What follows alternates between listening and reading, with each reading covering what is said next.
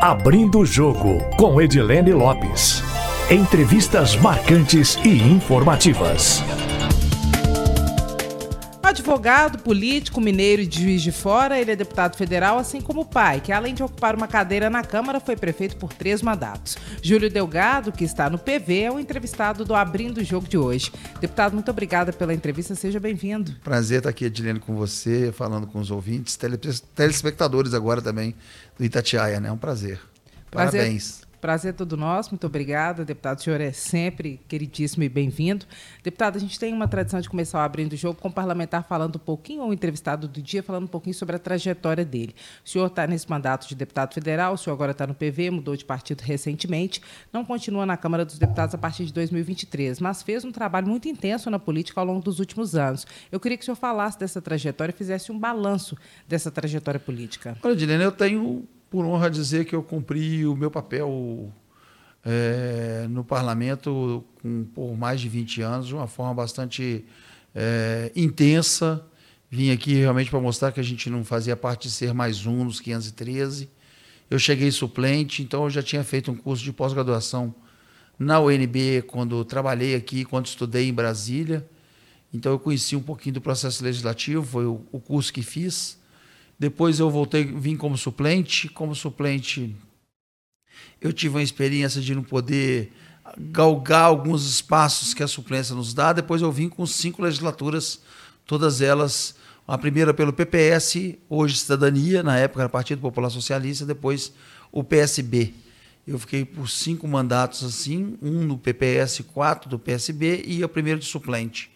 É, então eu completo, terminando agora o início de 23, seis mandatos, cinco eletivos.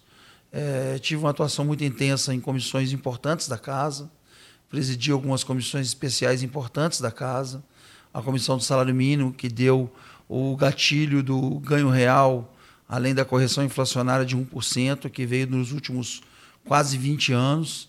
Então a gente tem uma responsabilidade nesse papel. Tivemos um trabalho grande na Comissão de Defesa do Consumidor, na Comissão de Constituição e Justiça, que foram as duas comissões que eu trabalhei mais intensamente, tendo passado por outras. Um ano ou outro a gente fez parte de uma comissão por causa de composição partidária. É, e tenho a honra de dizer que, pelos partidos que passei, fui líder dos três. Eu fui líder do PPS, fui líder do PSB e agora estou líder do PV até a gente trocar a legislatura. A gente deve fazer no final de dezembro, início de janeiro, é, já no, no, durante o recesso, a escolha do líder que vai entrar é, em exercício a partir de 1 de fevereiro, sendo que a gente vai estar numa realidade diferente, porque a partir de 1 de fevereiro a gente tem a contextualização da federação. Né? Então o PV, junto com o PCdoB, não estarão mais falando no plenário como bancadas separadas. Estaremos trabalhando junto com a questão é, do PT, que hoje é o partido majoritário e, e, dentro da federação que a gente compôs, que começa a vigorar a partir de 1 de fevereiro. A federação acaba diminuindo o espaço dos partidos que são minoritários nela? Acaba sim, com certeza. A gente tinha condição disso. É importante ressaltar que a federação foi fundamental para ser a base de sustentação da virada e da vitória do presidente Lula, mas ela é claramente é, uma, uma federação em que os partidos menores, ainda mais agora com a composição de aliança tem que ser feita com partidos maiores, com composições maiores, ela fica, de certa forma, relegada e os partidos com uma bancada menor, como é o caso do PC, do B e do PV, ficam realmente com essa dificuldade. Deputado, quais foram os principais fatores que, na avaliação do senhor, influenciaram os resultados dessa eleição no Executivo e no Legislativo, inclusive para a situação é, do senhor? O que, que o senhor avalia que aconteceu nessa eleição que não aconteceu em outras?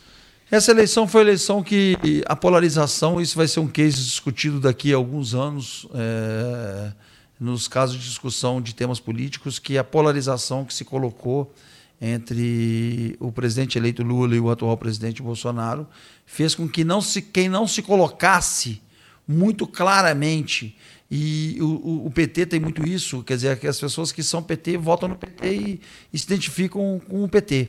E o bolsonarismo teve, principalmente quando ele foi agora para o PL. Então, quem não se colocava claramente num desses dois lados ficou a revelia. Nós vimos grandes nomes do, do cenário político é, nacional aqui no parlamento. Eu posso colocar deputado Hildo Rocha, do Maranhão, deputado Marcelo Ramos, do Amazonas, deputado Fábio Trade, é, do Mato Grosso do Sul, é, modéstia à parte, o nosso nome, deputados que não, se colocavam muito claramente como bolsonarista ou como petista, que é o que defendia o Lula, esses ficaram é, colocados numa dimensão em que as pessoas polarizaram e polarizaram também aquilo que fosse mais importante, que é a eleição do parlamento. Você pode ver que os senadores eleitos no primeiro turno foram basicamente ligados ao Bolsonaro, é, aí as bancadas foram constituídas com relação a isso, porque tinham uma sintonia mais forte. É, a gente viu a eleição de um de um parlamento, Congresso, Câmara e Senado bastante extremado, quer dizer, então você tem agora, ou as pessoas são petistas ou as pessoas eram bolsonaristas. E aqueles que sempre faziam esse, esse centro, que é o predominante na maioria da população brasileira, ficou relegado nessa discussão, e isso contaminou também as eleições do Senado, da Câmara, das Assembleias Legislativas e de governo de alguns estados. Isso fez com que é, alguns desses nomes que eu citei para você aqui e tantos outros ficassem relegados é, e essa discussão trouxe aí sim, por mais variados polos, essa distância, um, um, um, um, parlamento que vai ser muito dividido e muito heterogêneo nessas posições de radicalismo, de ponta. E aquilo que formava o centro, que é a maioria uh, pensante da sociedade brasileira, ficou relegada e muitos desses tiveram dificuldade de eleição. Essa polarização dentro do Congresso Nacional dificulta a tomada de decisões importantes? Não, eu acho que agora nós estamos vendo a discussão da PEC da transição. Alguns desses deputados que são ligados ao Bolsonaro não querem votar PEC da transição porque sabem que ela beneficia um novo governo para poder arrumar o recurso para poder pagar o auxílio emergencial fora do período eleitoral, quer dizer, a partir do ano que vem, garantindo esses 600 reais, isso faz com que você tenha um gasto maior. Você já vê deputados colocando dificuldade de entrar, e senadores na votação da PEC da transição, que a gente precisa votar até o final do ano para que ela possa valer o ano que vem. Essa polarização, a gente pode dizer que ela alterou, afetou a representatividade no Congresso Nacional e que os moderados saíram perdendo? Com certeza, com certeza. Eu te dou dois números, nós tivemos é, dois candidatos muito pesados em Minas que foram eleitos deputado federal no campo da esquerda com um discurso muito é, de pauta de gênero, de questão de é, tipo de convivência, forma de relação, e tivemos do outro lado alguém que nós tivemos o consciente eleitoral, né? O consciente de Minas que sempre veio na faixa de 194, 195, 193, as últimas seis eleições que eu disputei, o consciente eleitoral em Minas sempre foi mais ou menos esse. Nessa eleição foi 211. Por quê? Porque houve uma alteração na votação de um candidato que comprometeu a composição desses partidos considerados medianos, ou a composição desses partidos que foram a vaga. Eu te dou aqui o nome. É. A nossa federação perdeu duas vagas, a União Brasil perdeu uma vaga, o PSD perdeu uma vaga, o PP perdeu uma vaga, em função é, dessa alteração muito díspare que houve na votação das pontas, seja da esquerda ou da direita. Isso tudo foi principalmente em função do efeito Nicolas Ferreira, que era tido como candidato do Nicolas, Bolsonaro no parlamento? Nicolas de um lado e, e, e, candidatos que têm essa performance. Por exemplo, Duda Salabé, do outro. Quer dizer, o Nicolas teve quase que sete vezes a votação da Duda. Mas não interessa, você vê que os polos tiveram a votação colocando outras discussões que não fosse a temática das pautas de assuntos nacionais que nós temos que discutir nesse momento. O que fará o Nicolas com o Lula presidente? Porque para ele era importante ter um candidato que era ligado às pautas é, de mais de costumes, como a Duda é da esquerda. Então eles se interessavam, fizeram essa polarização. Aqueles que tinham um trabalho executado aqui no parlamento é, dessa forma foram levados nisso. Eu dou o meu nome, do Eduardo Barbosa, ou o nome é, de, de, grandes quadros que foram eleitos ali é, no, no, no afogadinho dos seus trabalhos. O deputado Zé Silva de Solidariedade foi eleito porque Solidariedade fez o 80% do consciente, não fez o consciente. Mas ele conseguiu entrar nessa onda, e um deputado exemplar da casa. Então, quase que nós tivemos um comprometimento maior. Tivemos um comprometimento, mas tivemos um comprometimento maior em função é, do voto dos extremos, que eu posso te dizer, não contribui para o funcionamento do parlamento legislativo é, que tem tantos assuntos e tantas pautas a serem discutidas, principalmente de um governo que tinha uma postura e de um outro que vai ter outra radicalmente oposta.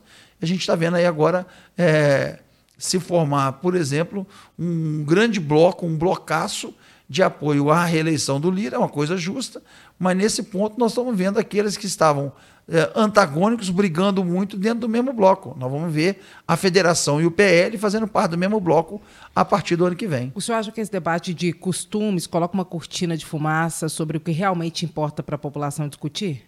Eu acho que a população se, é, se preocupa muito mais hoje com a questão do salário mínimo, do emprego, é, da geração de oportunidade, da questão climática, da questão ambiental. Esses assuntos foram colocados ao segundo plano. Os assuntos que foram relevados ao primeiro plano é se você vai armar as pessoas, se você vai reduzir a idade penal, ou se você vai é, aperfeiçoar a igualdade de gênero, é, fazendo com que é, algumas questões que são é, hoje consideradas exceções passem a ser a, a, a, a normalidade e a normalidade passa a ser exceção. É isso que aconteceu com essa discussão e com essa polarização que vai comprometer não só é, o parlamento, mas vai comprometer o funcionamento de um poder que poderia ser. Eu espero que o presidente Arthur Lira, que teve essa condução nesse processo, tenha condição de. A gente está vendo aí, a, a, é muito razoável que ele possa ser reeleito. E dessa vez, inclusive, com a candidatura única, que, concorrente mesmo, né?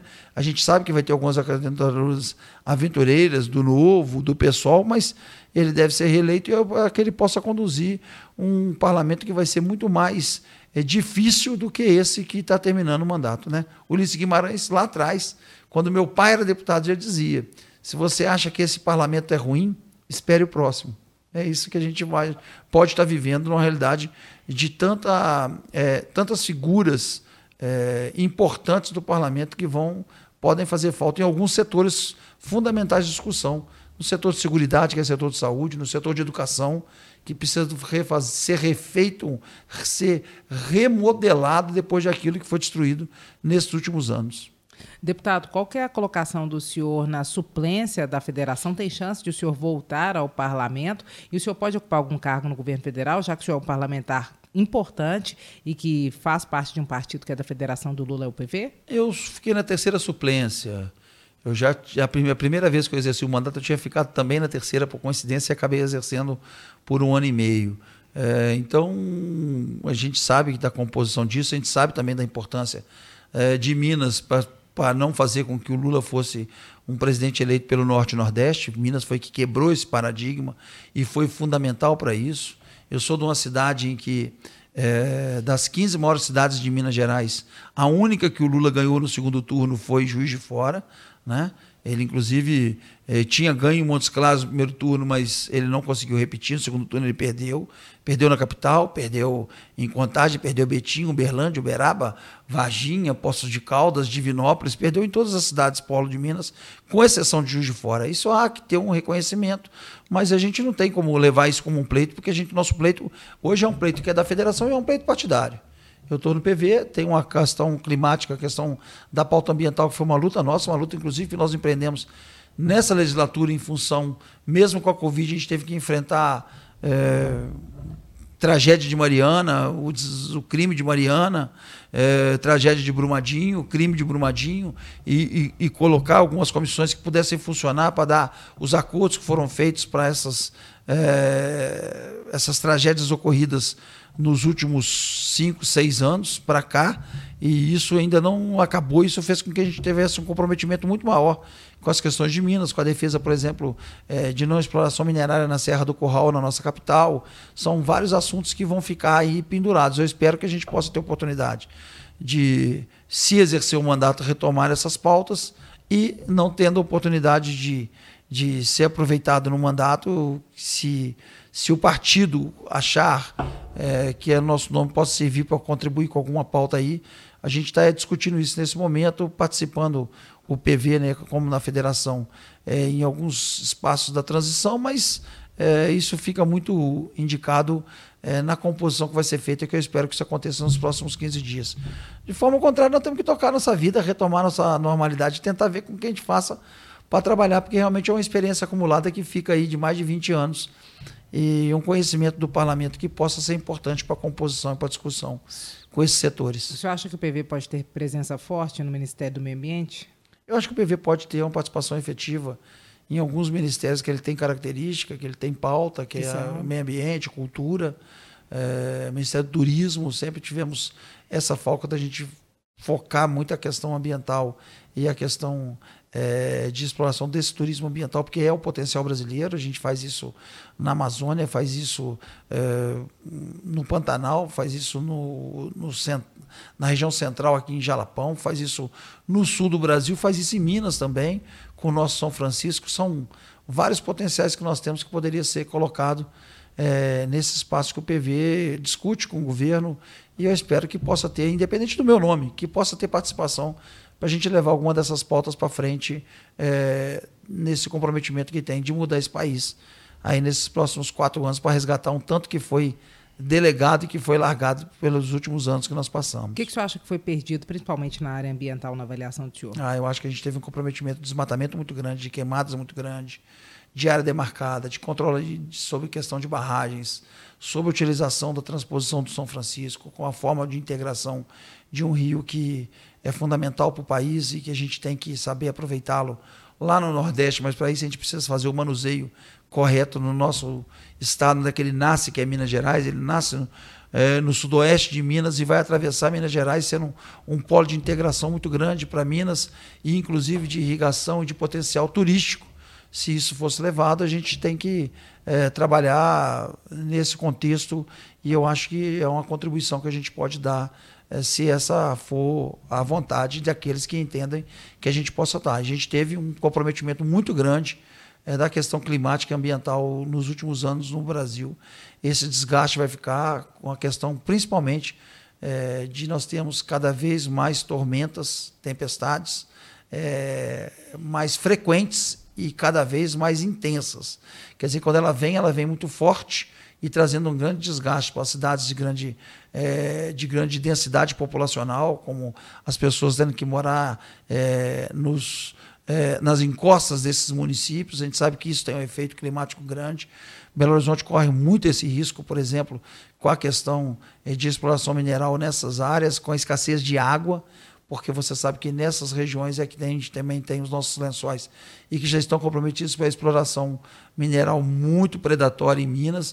E isso tudo tem um contexto que foi largado nos últimos é, quatro anos de forma muito intensa. Então a gente tem que preocupar com o Pantanal, com a região amazônica, com a questão das terras indígenas, é, com as áreas demarcadas, mas a gente tem que preocupar também com a exploração predatória que acontece nos grandes centros, que pode fazer com que a gente tenha é, mais perdas, perdas de vidas humanas, e essa é a maior preocupação nossa. Então, a questão da gente cuidar é, dos nossos biomas naturais, mas aliado com a preocupação com, com como é que é, é predatório os grandes centros do Brasil, a gente vai ver cada vez mais é, desastres, como aconteceu outro deslizamento na estrada do Paraná, que levou vários veículos, tivemos perdas humanas, e isso vai acontecer de forma muito intensa e de forma muito frequente se a gente não conseguir ter um trabalho ambiental mais forte também nesses centros de grande densidade populacional. Que tamanho o senhor acredita que vai ter a base do presidente Lula no Congresso Nacional a partir do ano que vem? Quais são os principais desafios enfrentados pelo governo e talvez ações do governo atual que ele possa revogar no início do mandato? O tamanho com a próxima composição de apoio de declaração da Federação de Apoio ao presidente Lira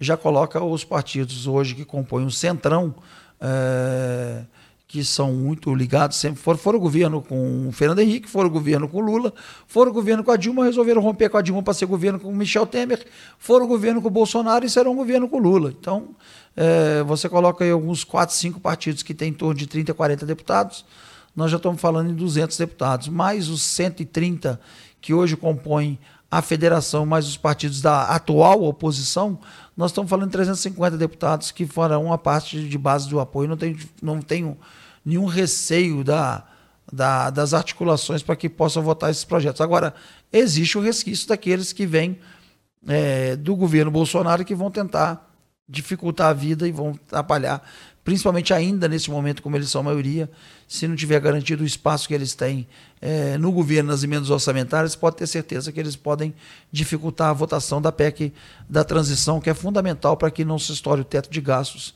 e não possa comprometer é, não só a questão econômica, mas o próximo governo na questão social. O que, que o senhor acha que o governo do presidente Lula revoga logo no início desse mandato, que tem a ver com a área ambiental, por exemplo, que é uma área de conhecimento do senhor? Eu espero que a revogação é, das anistias, das multas que foram imputadas a madeireiros, a garimpeiros ilegais, que exploraram em regiões nossas muito pesadas, muito fortes, esses, esse primeiro ato de revogação desses decretos e que deram anistia para essas é, pessoas que depredaram o nosso patrimônio ambiental.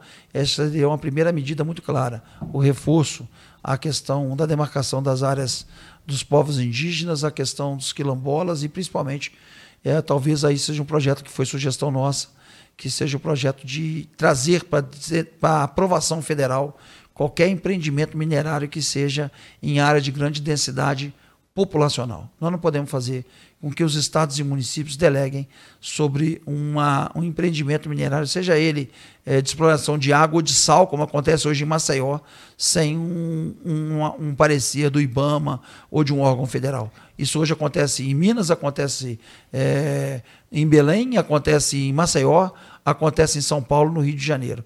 Qualquer cidade de grande densidade populacional que tem um empreendimento de grande porte tem que passar por aval federal. E eu espero que essa seja uma iniciativa do governo Lula para que a gente possa conter um pouco essa é, escala predatória ambiental que é feita por várias empresas em vários setores. Eu não estou colocando aqui por causa da questão da Serra do Curral, não. Se você colocar o que está acontecendo hoje, o afundamento de três, quatro bairros de Maceió, por causa da exploração de sal na região é, da Grande Maceió, e isso foi feito porque teve autorização ambiental só do órgão estadual. Não teve nenhuma análise de algum órgão federal que pudesse controlar esse, essa exploração que foi muito predatória para a cidade de Maceió, por exemplo. E o senhor acha que o governo federal tem pernas para essa fiscalização, para dar agilidade? Não, eu acho que qualquer fiscalização, por exemplo, assim, está sendo feita, o TORG a disputa nosso o tempo todo com a questão da Serra do Curral, da exploração ainda hoje nas encostas de Belo Horizonte. Se é, é, essa outorga fica pelo Conselho de Desenvolvimento, Conselho Ambiental Estadual, você não tem nenhuma deliberação federal sobre esse órgão. Ao se tomar conhecimento que existem essas reivindicações, que precisa de um órgão, que para você hoje explorar areia na divisa de Minas com Rio, você precisa de autorização de um órgão federal, porque é disputa de uns dois estados. Se você vai explorar minério ou explorar sal dentro de uma região metropolitana e que fique dentro do mesmo estado, você não precisa. É essa distorção. Não é pela é, é, quantidade, é pelo volume de exploração que é feita e esse volume não passa por uma decisão, a própria é, análise do, do, Conselho Nacional é, de Desenvolvimento Ambiental, do CONAMA, Conselho Nacional do Meio Ambiente. Ele foi totalmente desmantelado, tirar todas as entidades. A gente tem que remontar o Conselho Nacional do Meio Ambiente, o CONAMA, e através do CONAMA restabelecer uma regra federal para a exploração desses centros, de, volto a dizer, com uma densidade populacional muito grande que pode comprometer o abastecimento de água ou a vida dessas pessoas. Nesse sentido, o senhor acredita que o governo federal, na gestão do presidente Jair Bolsonaro, tenha loteado é, o facilitado loteamento do Brasil para a exploração do privado? Ele não, não, teve interesse em tomar conta com isso. Ele passou, delegou para os estados. Os estados de grande monta começaram a fazer é, empreendimentos de toda a ordem sem nenhum conhecimento ou não tinha interesse de ter esse conhecimento por parte do governo federal, que estava muito mais preocupado em anistiar os madeireiros e anistiar os garimpeiros ilegais, estava muito mais preocupado em, em fazer visita a essas áreas demarcadas onde tinha garimpo ilegal, do que propriamente tomar conta do que acontecia. Você não viu um comprometimento do governo Bolsonaro nesses últimos quatro anos e com esses setores. Porque essa postura? É uma postura um tanto quanto negligente com relação à questão climática e ambiental. Nós, nós todos estamos vendo o que está acontecendo nas nossas cidades, nas nossas, nós que moramos em grandes centros, o que acontece quando a chuva vem de forma mais intensa e mais frequente no período de chuvas, e isso traz transtorno para todos. As pessoas não aprendem que isso faz, que é um trabalho de antecipação, que é um trabalho que tem que ser feito de controle ambiental mais rápido, climático e isso o Brasil não se colocou. A presença do presidente Lula lá na COP, eu também estive presente lá, ele deixa muito claro que a questão climática será uma prioridade e eu espero que a gente possa também estabelecer um protocolo de emergência climática a partir do Brasil. Tanto que ele se colocou à disposição de realizar uma conferência do clima aqui, para que a gente possa potencializar e fazer com que as pessoas possam conhecer as dificuldades que nós passamos num país em desenvolvimento, mas que tem tantas carências e demandas na questão, por exemplo, ambiental. Espero que a gente possa ter também representantes que possam estar fazendo essa defesa no parlamento a partir do ano que vem. Qual que o senhor acredita que são as chances do Brasil de sediar a COP em 2025, por exemplo, que era a proposta inicial? 25 Eu acho que ela é grande. Eu acho que ela é bem grande.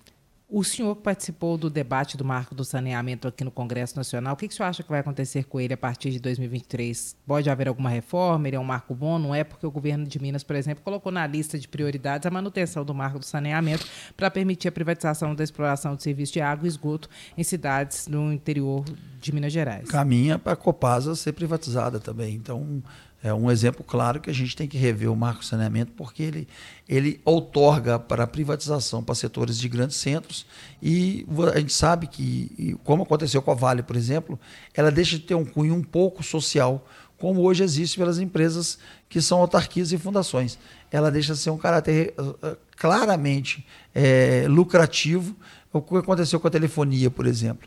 A gente tinha telefonia fixa. Quando veio a telefonia móvel e toda ela privatizada, a telefonia fixa foi abandonada. E que deu o caráter social de se chegar. Hoje a gente tem vários municípios ainda em Minas que não tem antena de celular, que não pega, pode, pode a antena e através da antena a gente tem dificuldade, por exemplo, de, um, de uma internet. Porque só explora onde dá lucro. O, o, interesse é muito mais lucrativo do que social. Então, o, o exemplo que nós tivemos da questão da telefonia serve para outros outros setores. A gente está voltando, por exemplo, à questão de energia fotovoltaica, que a gente deve explorar, porque o Minas Gerais tem um potencial enorme, por exemplo, e isso tem que ser regulamentado para que a gente possa estar competindo, para que esse foco fique também um pouco é, com PPPs, com, né, com empresas que possam estar explorando, mas o comprometimento da, da geração de energia, para a gente uma energia limpa, uma energia ambientalmente muito mais saudável do que as outras, que termoelétricas, e que a gente possa estar dividindo o custo dessa energia. Você sabe, a empresa praticamente particular, ela vai ter interesse de fazer o seu caráter social com isso, para dar para pequenos é, agricultores, por exemplo, agricultura familiar? Não, ela vai querer cobrar pela geração dessa energia. Então, por isso que isso precisa ser ainda com detenção do Estado para que a gente possa ter esse controle. O marco do saneamento é fundamental, porque a gente pode estar permitindo que as empresas, e você sabe disso, elas só vão ter interesse em cidades como essa que eu citei para você, por exemplo, de Minas. Elas vão ter interesse em Belo Horizonte, em Betim, Contagem, Uberlândia, Uberaba, Juiz de Fora, Varginha, Divinópolis. Eu quero saber qual empresa de marco saneamento vai ter interesse de é, cuidar do saneamento, por exemplo, básico da cidade de Comercinho, por exemplo, que eu represento. Porque tem 5 mil habitantes. No interesse dela é nenhum. Ela vai querer ir para os grandes centros porque ela sabe que a margem de recebimento e de lucro é muito maior. Esse é o cuidado que a gente tem que ter. E o senhor acha que o texto do Marco do Saneamento contempla essa possibilidade de manter o social para quem precisa e deixar Eu acho que a gente tem que rever, a gente tem que, que justamente fazer com que a empresa que pegar o Marco do Saneamento, que pegar um, a empresa que pegar um filé, tem que pegar um osso também. Ela não vai pegar só Belo Horizonte, não. Que ela pegue Belo Horizonte, mas que ela pegue Brumadinho, que ela pegue Sazedo, que ela pegue é, Caeté, que ela possa pegar a cidade que está no entorno, que também sofre com a questão é, de uma cidade que é polo como Belo Horizonte hoje na região central, ou Contagem, ou Betim. A discussão, por exemplo, passa por todos esses. E isso tem um caráter muito maior do que o que está proposto na atual lei. Então, acho que a questão do marco saneamento tem que ser revisto para que a gente possa permitir que todas as pessoas tenham acesso ao saneamento público é, com cuidado devido e não só para aqueles que têm objetivo de lucro. Você e eu podemos montar uma empresa que vai cuidar do saneamento de Belo Horizonte. E quem é que vai querer cuidar do saneamento de uma cidade pequena ou de uma cidade que não tem ainda, que tudo é com fossa séptica ou ainda esgoto correndo para dentro do rio? Nós dois temos responsabilidade social, a gente ia pegar. Nós temos muita responsabilidade nesse sentido. Agora, deputado, o exemplo que o senhor usou é, para falar das privatizações ou né, da exploração pelo privado, que foi da telefonia celular, é o mesmo exemplo que também usam empresários e políticos liberais, dizendo que ficou mais eficiente, que universalizou o serviço. Esse exemplo, nesse sentido, não serve para a exploração de água, por exemplo? Universalizou aonde? Se você vai em quatro, nos rincões de Minas que a gente roda, você chega em lugar que não tem sinal de internet, ou a pessoa tem que pagar uma internet cara, ou, ou, a pessoa não tem sinal de celular. Ah, ah, nós temos celular acessível hoje aos 853 municípios. Às vezes tem, porque botou uma torre na, no município sede. Geralmente com dificuldade na disputa das operadoras. Elas costumam não compartilhar as antenas. Então, se você tem um distrito que às vezes é maior do que o município, esse distrito não tem celular porque ninguém vai ter interesse social de colocar uma antena que vá, possa propagar o sinal de celular para aquela distância.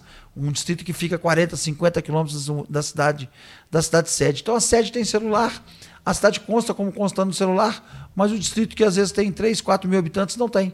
Isso, se você rodar hoje, é, o, aqui a região mineira, por exemplo, que está próxima aqui de Brasília, é, do noroeste, do Vale do Urucuia, se você for mexer é, no norte, Jequitinhonha, e alguns municípios ainda da região central, você vai ver que nós temos dificuldade é, nesses distritos rurais que precisam cada vez mais, que precisam da internet para integralizar que vão precisar, inclusive, para a questão, é, para energia fotovoltaica, por exemplo, é, você vai ter dificuldade para poder você gerar isso. Nesses municípios, eu tenho certeza que as empresas de exploração no saneamento básico não têm interesse de colocar, mas nos municípios de grande porte tem. Você pode colocar isso também em discussão quando nós tivemos a, a, a votação dos, do, dos cartórios. Todo mundo queria que os cartórios fossem por concurso, não fosse mais por família, para poder entrar e fazer o concurso para poder disputar aquele cartório. Disputar o cartório de onde? De Belo Horizonte, de Juiz de Fora, de Contagem, de Betim, de Uberlândia, de Uberaba. Eu quero saber quem foi que entrou num concurso para ganhar o cartório de. É, é, distrito que chama Buraco Fundo, em Januária. Tem um cartório lá. Vê quem se habilitou. Ninguém. Ou de Santa Bárbara de Monte Verde, na Zona da Mata ou Rio Preto, num distrito. Ninguém quer ir pegar o cartório que está lá. Porque o cartório que está lá é um movimento pequeno. Agora todo mundo quer o cartório de Belo Horizonte. Todo mundo quer o cartório de, é, de Betim ou de Contagem. Essas distorções têm que ser corrigidas para a gente poder fazer igualdade social. É, é, é, aquilo que o pessoal fala. Democracia não é você tratar todo mundo igualmente. Democracia é você fazer tratar os iguais igualmente, os desiguais desigualmente.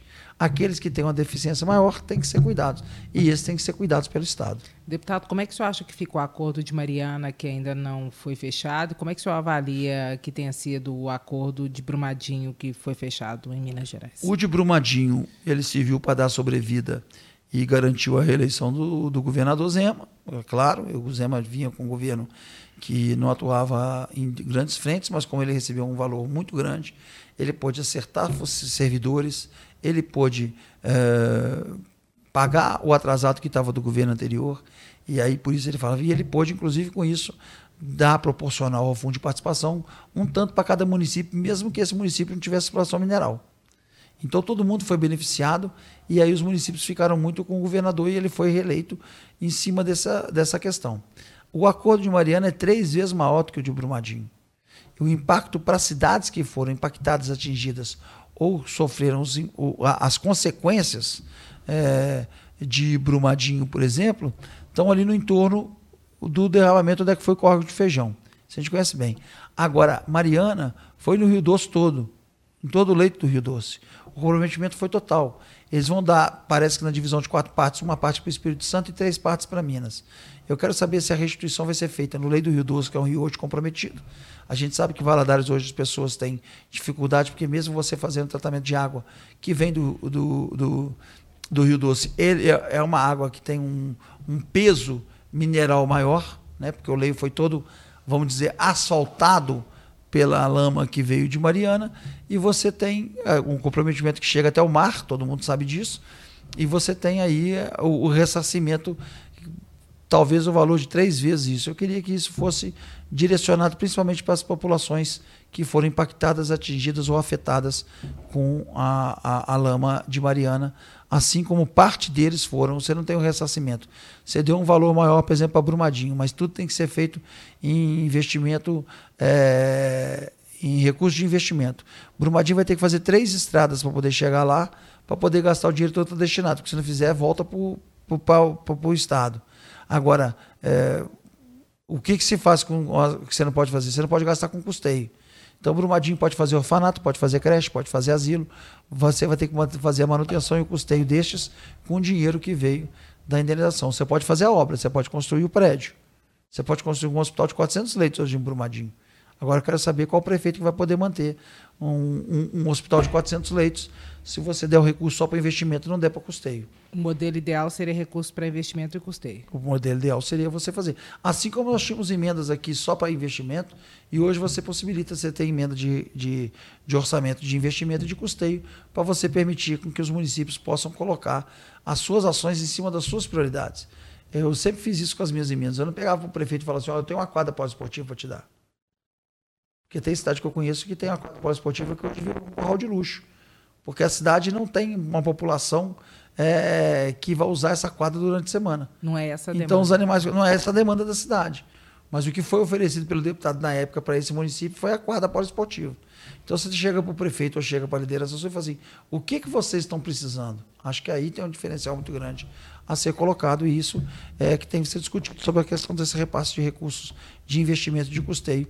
E isso se passa também pela discussão dos recursos que foram liberados é, já na primeira parcela de Brumadinho e a, o, o acordo que ainda não está definido pelo Ministério Público com relação à indenização de Mariana. Aproveitando que o senhor falou de orçamento, qual é a percepção, a avaliação que o senhor tem do, das emendas do relator, chamado orçamento secreto? O que, que o senhor acha que pode mudar daqui para frente, depois da polêmica em torno desse debate?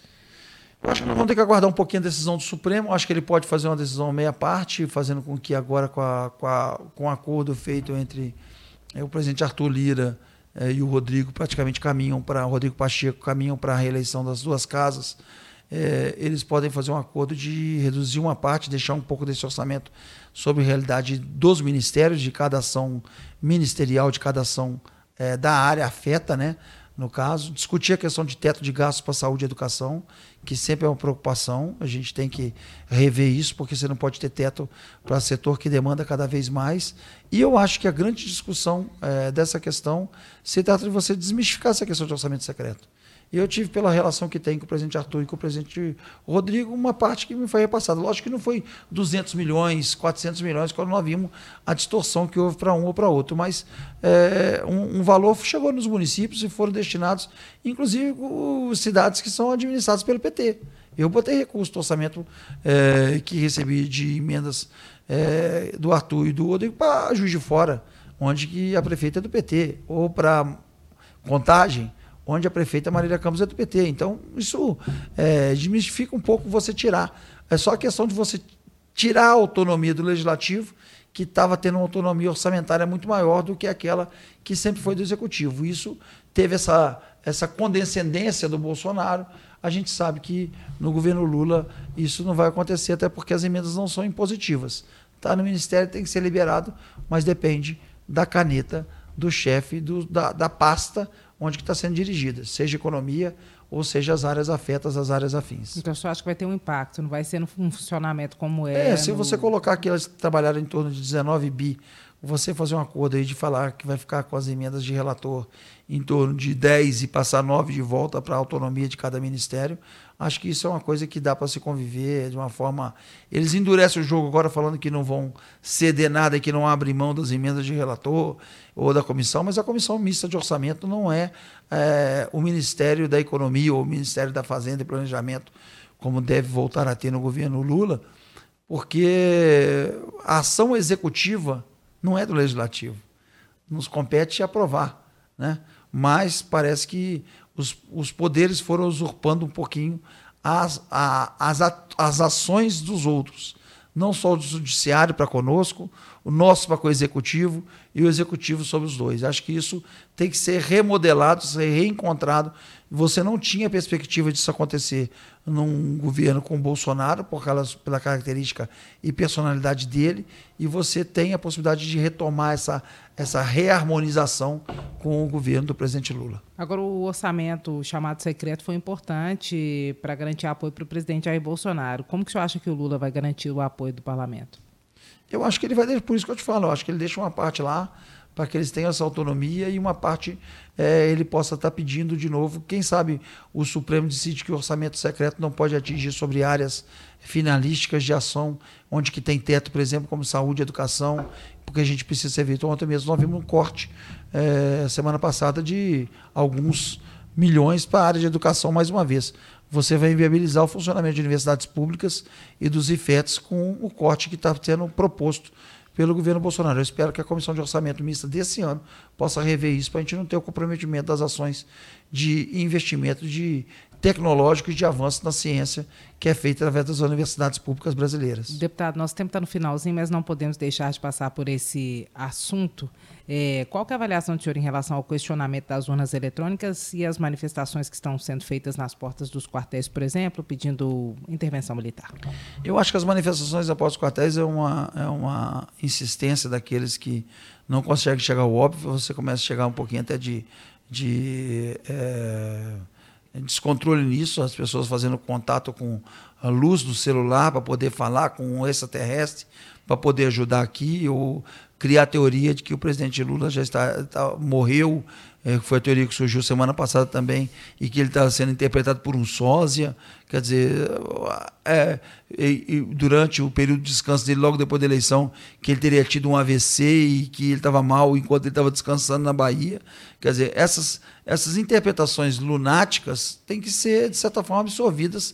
As pessoas têm que tentar voltar à normalidade, sabendo que isso não vai resolver mais o problema as próprias instituições, aqueles que de certa forma apoiavam o governo Bolsonaro, já reconhecem o resultado. Porque você não pode falar que as urnas eletrônicas funcionaram para derrotar o Bolsonaro e eleger o Lula e não funcionaram, por exemplo, para que o núcleo tivesse um milhão e meio de votos é, em, em Minas. Ou não funcionaram para que o governador Tarcísio fosse eleito em São Paulo ou não funcionaram para que o, o, o, governador Castro fosse eleito no Rio de Janeiro, ou o Zema em Minas Gerais. Esse questionamento também é um delírio na variação? Esse questionamento, eu sempre defendi que nós tivéssemos aprimoramento, falei isso com o ministro Barroso, pessoalmente, como falei com alguns outros ministros do Supremo, com relação ao teste de integralidade das urnas. Eles assumiram para mim que estavam fazendo um teste de 100 urnas no universo de 540 mil. O teste de integralidade é aquela que a urna é sorteada aleatoriamente, vai para um local e ela é votada de forma aberta.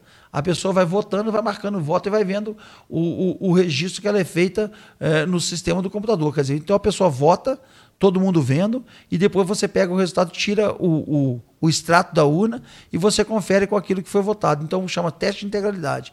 Eu sempre defendi, sempre fui contra a questão de você voltar com voto impresso. Isso não existe, nem você registrar voto, que você era uma forma de marcar o voto do eleitor para que ele pudesse ser questionado e a compra de voto estaria muito mais banalizada do que a gente sabe que ela existe.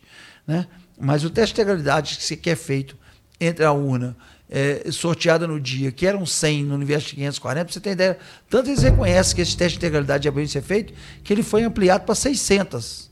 Eu defendi para o ministro Barroso que ela fosse 5.400, uma em cada município, independente do tamanho do município. Porque como nós não temos só eleições federais, temos eleições municipais, amanhã um município com 10 urnas, se você pega uma delas e é feito o teste de integralidade, você vai assim, não, a urna checou, bateu. Então toda cidade você vai ter é, a, a, a, confirmação disso. Você vai estar falando de 1%, no universo de 540 mil. Você dá para uma chance muito maior é, de confirmar os resultados das urnas, que tem que ser o mesmo para todos. Então, se houve resultado que foi bons para uns, ruins para os outros, ruim para mim, eu perdi a eleição. E eu continuo acreditando nas urnas eletrônicas a partir do momento que você possa ter a cada vez mais a confirmação de transparência. Qual é uma forma de confirmar a transparência? O teste de integralidade das urnas. O que, que o senhor acha que o senhor não pode sair dessa entrevista sem falar? Eu acho que nada. Eu acho que eu vou falar para você. Primeiro é um prazer, para Itatiaia é uma honra. É a honra ter sido convidado mesmo, a gente não tendo renovado nosso mandato, o reconhecimento do nosso trabalho. Eu, o que eu posso fazer aqui é agradecer eu sempre tive a parceria de vocês. A Itatiaia foi um, um órgão meu de comunicação muito forte durante alguns períodos importantes que eu tive é, na comissão de, é, de Brumadinho, na discussão lá atrás, no, quando a gente tinha um conselho de ética mais atuante, mais operante, que funcionava muito fortemente. E eu tive atuações fortes nesse conselho, é, em discussões em plenário. Então, da parte de vocês, o que eu não podia deixar de dizer é só agradecer a atenção e o carinho eh, de vocês para conosco. Eu espero poder, onde que estiver e o que estiver fazendo, ter ainda a amizade e a relação com vocês da Itatiaia. Muito obrigado. O senhor pode contar com isso. Vamos fazer um bate-bola rapidinho? Vamos. Lula. Um cara predestinado. Bolsonaro. Um cara, infelizmente, volúvel. Polarização. Fez muito mal ao país. Deputado, muitíssimo obrigada pela entrevista. Eu que agradeço. Nós tivemos aqui a presença do deputado federal Júlio Delgado, do PV. Agradecemos a presença do deputado que aceitou o nosso convite, está no estúdio aqui em Brasília. Você que já acompanha nosso podcast sabe que ele vai ao ar toda segunda-feira em áudio e vídeo. É feito do estúdio aqui em Brasília e fica disponível nas redes sociais e também no site da Itatiaia. Alô, tudo, certo.